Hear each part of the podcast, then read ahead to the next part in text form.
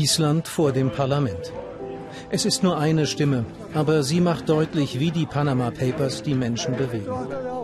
Der Rentner Hayoa Sigmason möchte dem Regierungschef persönlich die Meinung sagen. Ich habe mein Leben lang Steuern bezahlt, seitdem ich 13 bin. Jetzt habe ich nichts mehr. Wir haben kaum etwas zum Leben. Meine Rente wird nicht angehoben. Wir haben 3% Inflation. Vor Weihnachten wusste ich nicht, wie ich über die Runden kommen sollte. Und diese Leute, die uns regieren, stehlen Geld und verstecken es, um Steuern zu sparen. Und dann erzählen sie uns, dass sie Gutes für uns im Sinn haben.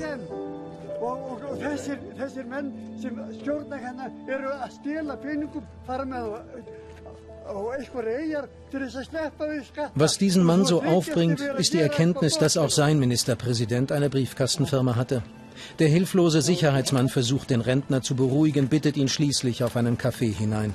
Nur eine Reaktion auf eines der größten Datenleaks in der Geschichte.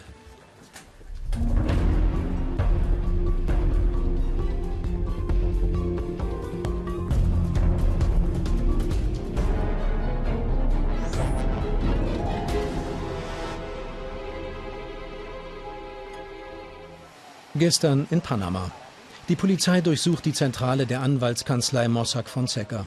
Die Firma steht im Zentrum der Enthüllungen um die Panama Papers.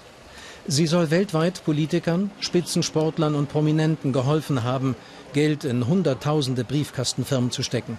Panama steht unter Druck. Mit der Razzia wollen die Behörden anderthalb Wochen nach der Enthüllung zeigen, dass sie was tun. Durch die Recherchen, an denen auch Süddeutsche Zeitung, NDR und WDR beteiligt waren, wurde einer der größten Finanzskandale weltweit ausgelöst. Was hier offenbar wurde, ist ein Morast, ein Sumpf äh, unglaublich vielfältiger Straftaten oder zumindest unethischen Verhaltens. Es gehen dem Fiskus etwa eine Billion, 1000 Milliarden Euro durch die Lappen, nur durch diese Vorgehensweise. Stellen Sie sich mal vor, wir hätten davon nur 10 Prozent, 100 Milliarden. Dann würden wir über Griechenland gar nicht mehr reden. Proteste weltweit. Auf Malta fordern die Menschen den Rücktritt des gesamten Kabinetts. Mitglieder der Regierung sollen Geld versteckt haben.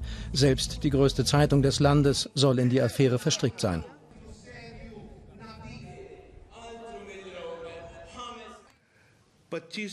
In Pakistan muss sich der Ministerpräsident Nawaz Sharif rechtfertigen. Seine Söhne sollen mehrere Briefkastenfirmen in Steueroasen haben.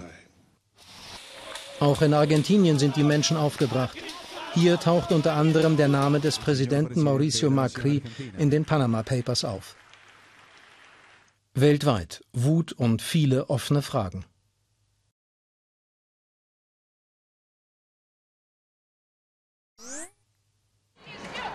Johannes Christiansson beobachtet eine Demonstration in Reykjavik, die er selbst ausgelöst hat. Der Journalist hat den Regierungschef mit seinen Recherchen quasi gestürzt. Seitdem hat sich sein Leben grundlegend verändert. Persönlich bin ich noch nicht bedroht worden. Ich wundere mich, dass das noch nicht passiert ist. Ich habe mit meiner Frau zu Hause gesessen und wir haben immer wieder darüber gesprochen, dass da noch jede Menge passieren kann.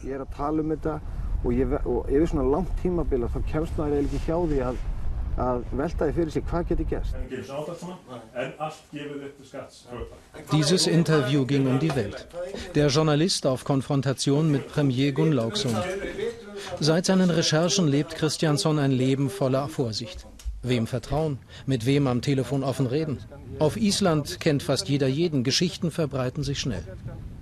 Johannes Christiansson musste vorsichtig sein. Und er ist es immer noch. Es gibt noch weitere Daten und ich denke, die werden zu Anzeigen führen, obwohl wir da noch nicht ganz sicher sind. Aber in den Daten aus Panama steht noch einiges über Island. Johannes Christiansson hat Angst, dass einige Menschen vielleicht verhindern wollen, dass er diese Informationen veröffentlicht. Das Ganze ist noch nicht zu Ende. Ganz anders in China. Die Menschen hier völlig arglos. Von den Panama-Papieren habe ich noch nie etwas gehört. Aber ich kenne ein Land, das Panama heißt. Ich habe etwas über Putin gelesen und Messi, sonst nichts. Ich habe eine Nachricht gesehen, aber als ich den Link eine Minute später öffnen wollte, war er schon gelöscht. In China wird das Bild schwarz, wenn über die Panama Papers berichtet wird. Die laufenden Programme von CNN und BBC werden sofort unterbrochen, wenn sie Chinas Verstrickungen erwähnen. Stichwort suchen im Internet erfolglos. Alles zensiert. Und so bleiben die Chinesen ahnungslos. Cameron taucht auf. Über eine Software konnte sie sich Zugang zu internationalen Nachrichten verschaffen. Das ist China. Es wird keine Auswirkungen haben. Vieles weiß man, aber normalerweise redet keiner darüber in der Öffentlichkeit.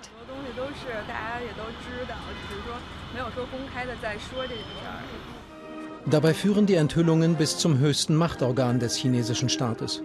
Sieben Männer sitzen dort. Gleich drei von ihnen haben Angehörige, deren Namen in den Panama-Papieren auftauchen. Eine Schwiegertochter von Propagandachef Liu Yunchan, ein Schwiegersohn von Vizepremier Zhang Gaoli und, besonders delikat, der Schwager von Staats- und Parteichef Xi Jinping. Vielleicht Hunderte oder sogar Tausende Mitglieder der Elite und ihre Kinder haben Konten im Ausland. Sie sind Multimillionäre geworden aufgrund ihrer politischen Verbindungen. Die Vorstellung, dass es massive Korruption an der Spitze der Partei gibt, wird deutlicher durch die Panama-Papiere. Die Panama-Papiere werfen unzählige Fragen auf. Woher kommt das Geld? Wer ist noch verstrickt? Was wusste der Staats- und Parteichef? Die Enthüllungen sind so unangenehm, dass er sie eigentlich nicht aussitzen kann. Doch bislang tut China so, als wäre nichts gewesen. Russland verfolgt offenbar eine andere Strategie. Der Kreml warnt gar vor einer westlichen Verschwörung. Die staatlichen Nachrichten ignorieren die Panama-Papiere weitgehend. Putins Reaktion auf die Verwicklung seiner Freunde scheint sorgfältig inszeniert. Um ihn herum Journalisten und Bewunderer. Als er gefragt wird, lächelt er gelassen.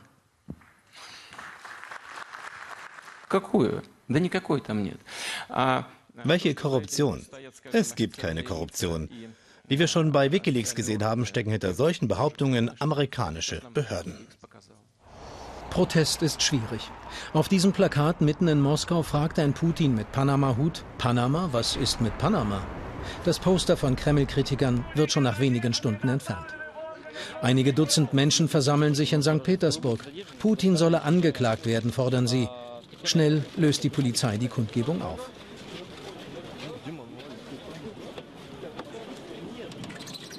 In Moskau sind es nur einzelne Menschen, die die Amtsenthebung des Präsidenten fordern. Selbst diese Form des erlaubten Protests wird zügig beendet. Was die Masse über ihren Staatschef denkt und über die Panama-Papiere, das sei schwer herauszufinden, meint eine Expertin russischer Politik. In Russland sage man nur selten ehrlich seine Meinung.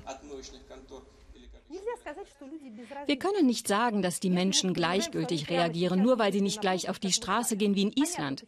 Es ist klar, warum das nicht passiert. Der Preis für eine solche Reaktion ist zu hoch in Russland. Deshalb blieb sie aus. Er soll sogar zwei Offshore-Firmen besessen haben. Der Musiker Sergei Roldugin, ein enger Familienfreund von Putin. Das Staatsfernsehen zeichnet das Bild eines selbstlosen Förderers des russischen Musiknachwuchses. Statt dunkler Geschäfte ein Wohltäter.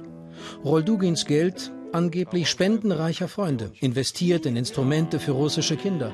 Gut für Putin. Er lächelt das Problem weg. Ich kann Ihnen sagen, dass ich stolz bin, dass Sergei Rolduin zu meinen engen Freunden gehört. Ich bin stolz auf ihn. Er hat all sein Geld in teure Instrumente gesteckt. Er hat Konzerte gegeben, die er aus seiner eigenen Tasche bezahlt hat. Wir brauchen mehr Leute dieser Art. Ich bin stolz auf ihn. Die Panama Papers nach putinscher Sichtweise verleumden sie einen Wohltäter.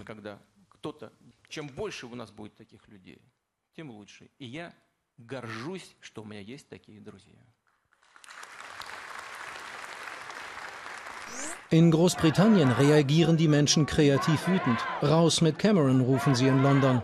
Protest vor dem Amtssitz des britischen Premiers mit Sonnenbrillen, Blumenketten und bunten Hemden. Offshore-Style eben. Die Dokumente der Kanzlei Mossack Fonseca entlarven Großbritannien und seine Überseegebiete als ein Zentrum der Finanzschattenwelt. Steueroasen für die Reichen, auch für die Familie Cameron. Es reicht, findet Abby Wilkinson. Sie hat den Protest organisiert und bereitet noch schnell ein paar Offshore-Requisiten vor. Wir stehen im Zentrum von all dem. Wir fordern von unserer Regierung, dass sie etwas tut. Sie hat zwar nicht damit angefangen, aber sie muss es stoppen. Wütend sind sie auch über Camerons schlechte Informationspolitik. Erst nach Tagen gestand er, vor seiner Amtszeit habe er in einen Offshore-Trust seines mittlerweile verstorbenen Vaters investiert. Es ist ein Beispiel für die Doppelstandards in unserem Land. Wir müssen unsere Steuern zahlen und für Politiker gibt es andere Regeln. Für Reiche und Arme müssen die gleichen Regeln gelten. Sie erlassen den Reichen Steuern, während sie Gelder für Behinderte kürzen. Die Schere zwischen arm und reich wird immer größer. In einer solchen Gesellschaft wollen wir nicht leben. David Cameron hat jetzt ein Glaubwürdigkeitsproblem. Zuvor hatte er immer wieder gegen Steueroasen und Steuerflucht gewettert. Zum Beispiel gegen den Take-That-Sänger Gary Barlow, der Millionen in Offshore-Scheinfirmen steckte. Und der bekannte Komiker Jim Kerr nutzte legale Steuerschlupflöcher. Einige dieser Steuerkonstruktionen sind unmoralisch. Hart arbeitende Menschen kaufen Tickets für die Shows von Jimmy Carr. Und er packt dieses Geld dann in sehr zwielichtige Steuervermeidungsmodelle. Das ist falsch. Der Komiker schlug jetzt per Twitter zurück mit Camerons Formulierungen von damals. Es wäre unmoralisch und heuchlerisch, sich in die Steueraffären anderer einzumischen. Großbritannien und seine Überseegebiete ein Zentrum der Finanzschattenwelt. Das belegen die Dokumente aus Panama. Britische Banken halfen den Reichen, ihre Gelder in Steueroasen zu verstecken. Und das, obwohl der Staat viele Banken erst vor ein paar Jahren vor der Pleite retten musste, mit vielen Milliarden. Ich glaube ganz sicher, dass es in Europa ein äh, großes Problem des Gerechtigkeitsempfindens gibt. Der Vertrauensverlust von Menschen in Institutionen hat etwas damit zu tun, dass die Menschen sich ungerecht behandelt fühlen. Und in einem Europa, wo wir schon seit Jahren erleben, dass Spekulanten, die übrigens an ihre Gewinne in die Steueroasen bringen, auf diese Gewinne auch keine Steuern in Europa zahlen, aber wenn die gleichen Spekulanten Milliarden Verluste produzieren, muss der Steuerzahler für sie eintreten. Dass die Leute davon die Faxen dicke haben, ich glaube, das ist klar. Doch wird sich jetzt wirklich etwas ändern? Mit einem Aktionsplan hat nun Bundesfinanzminister Schäuble auf die Panama Papers reagiert. Unter anderem sollen Staaten automatisch Angaben zu Bankgeschäften austauschen. Daten sollen vernetzt werden und auch Sanktionen stehen im Zehn-Punkte-Plan. Diese drei Punkte funktionieren aber nur, wenn der Plan auch weltweit umgesetzt wird. Doch das halten Kritiker für mehr als fraglich. Viele Volkswirtschaften profitieren vom Status quo und viele Politiker verteidigen dieses Modell und scheuen den Konflikt mit mächtigen Lobbyinteressen. Die Märkte, die äh, etwa Deutschland, Europa, USA zur Verfügung haben als Hebel, könnten natürlich über Nacht geschlossen werden für all jene, die sich einer Transparenz verweigern. Man scheut aber diesen Konflikt mit eben den Wirtschaftsinteressen, die für diesen Fall sagen, dass äh, morgen die Welt untergeht. Wird sich also wirklich was ändern? Oder spielt es vielleicht gar keine Rolle, ob die Staaten die Panama Papers verschweigen oder ob die Leute auf die Straße gehen? In Island jedenfalls hat sich die Wut auf die da oben noch nicht gelegt. Immer wieder ziehen sie vors Parlament. Der Rücktritt des Regierungschefs reicht ihnen nicht. Sie wollen Neuwahlen sofort. Die Regierung hat alle Glaubwürdigkeit und Vertrauen verloren. Deshalb müssen sie gehen. Wir können nicht hinnehmen, dass zwei Minister Verbindungen in diese Steuerparadiese haben.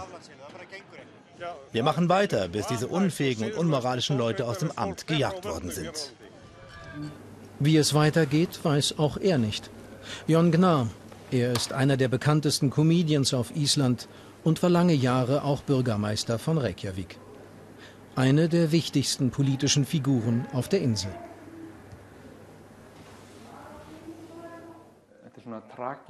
Ich schreibe gerade an einer Fernsehtragikomödie über die Politik in Reykjavik. Aber nach den Ereignissen der vergangenen Woche muss ich das alles noch einmal überarbeiten. Denn unsere erfundene Geschichte ist offensichtlich nicht absurd genug. Das passiert nicht häufig, dass die Realität absurder ist als die erfundenen Geschichten.